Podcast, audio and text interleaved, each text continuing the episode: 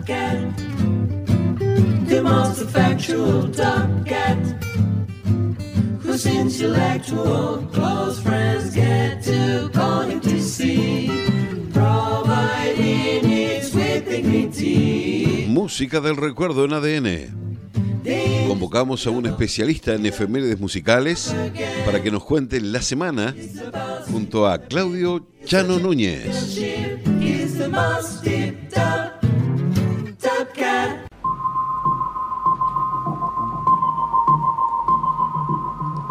Hola, ¿cómo les va? Mi nombre Claudio Chano Núñez y les voy a contar cosas que pasaron la primera semana de febrero. Hoy cumple 28 años, hoy primero de febrero, Harry Styles, cantante inglés que fue parte del exitoso grupo de pop inglés-irlandés One Direction, formado en la séptima temporada del reality show de la TV inglesa de X Factor en 2010. Fueron número uno en el Reino Unido en 2011 con What Makes You Beautiful. Ya como solista, también tuvo el single número uno en Inglaterra en 2017 con Sign of the Times. Harry se va a presentar el 3 de diciembre de este año en el estadio de River Plate.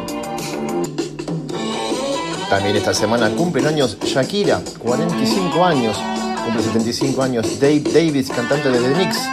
74 años Alice Cooper. 47 años la cantante Natalie Imbruglia. Y 60 años Axel Rose, cantante de los Guns N' Roses.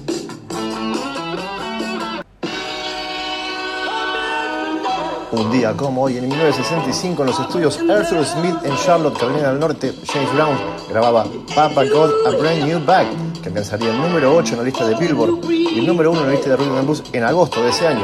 Luego ganaría un premio Grammy a la mejor grabación de Rhythm and Blues, escrita y grabada por James Brown. La canción es la primera grabación de Brown que presenta al guitarrista Jimmy Nolan, que es el creador del rasgueo funk, que luego copiaron todos, desde Prince a Michael Jackson, pasando por Chic y hasta Bruno Mars.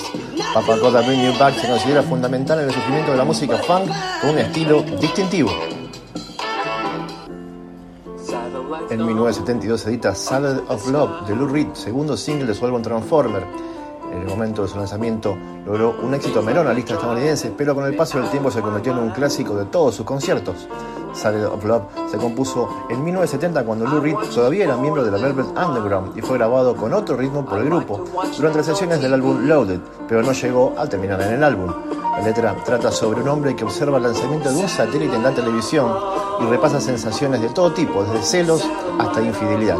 David Bowie, quien produjo el álbum junto a Mick Ronson, hizo coros en el final de la canción. Ha sido reversionada por muchos artistas como Morrissey o U2.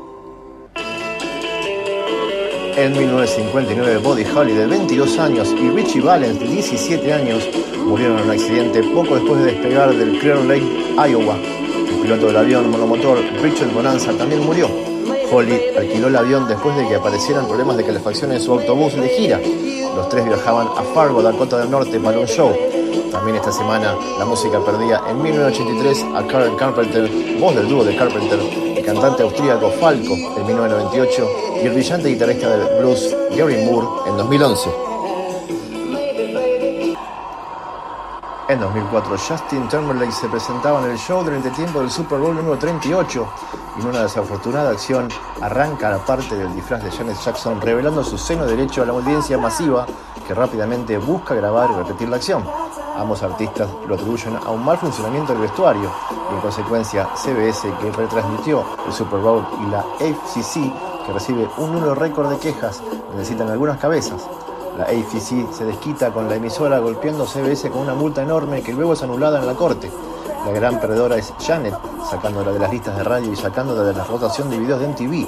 También reciben su invitación a los premios Grammy que se celebran una semana después. Justin va y gana dos premios en esa emisión.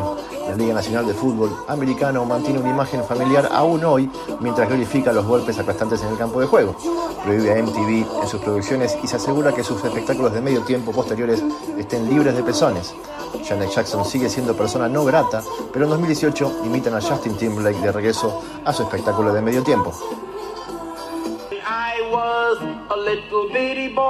En 1972, Chuck Berry tuvo su primer single número uno en el Reino Unido con una grabación en vivo de una canción que había estado tocando en vivo durante más de 20 años, My Ding Una activista de la moralidad pública del Reino Unido, Mary Whitehouse, intentó prohibir la canción debido a su letra cargada de insinuaciones sexuales.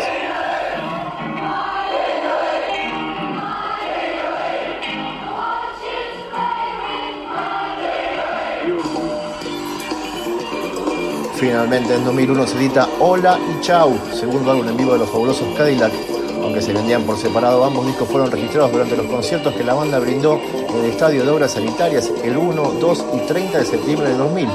El concierto incluye 29 canciones, los temas más exitosos de la banda, así como también la reunión con algunos de los antiguos miembros como Luciano Jr. o Naco Goldfinger. Ambos álbumes fueron un gran éxito comercial, ganando premios en México, donde a fines de abril de 2001 dieron su último show ante 60.000 personas. Fue sin que todos lo supiéramos el final por un tiempo, cuando la banda volvió con todo en 2008. Que tengan una buena semana.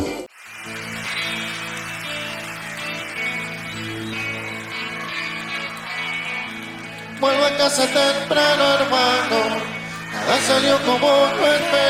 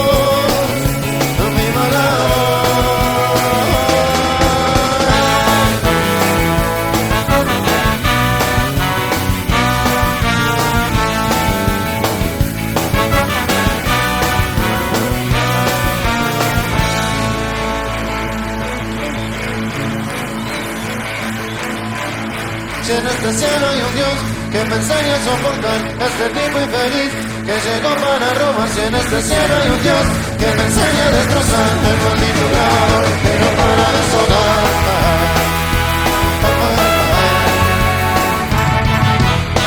prepara tu canción y no esperes mucho más. Date vuelta a salir y un hachazo al pecado y nuestro nombre va a estar encendido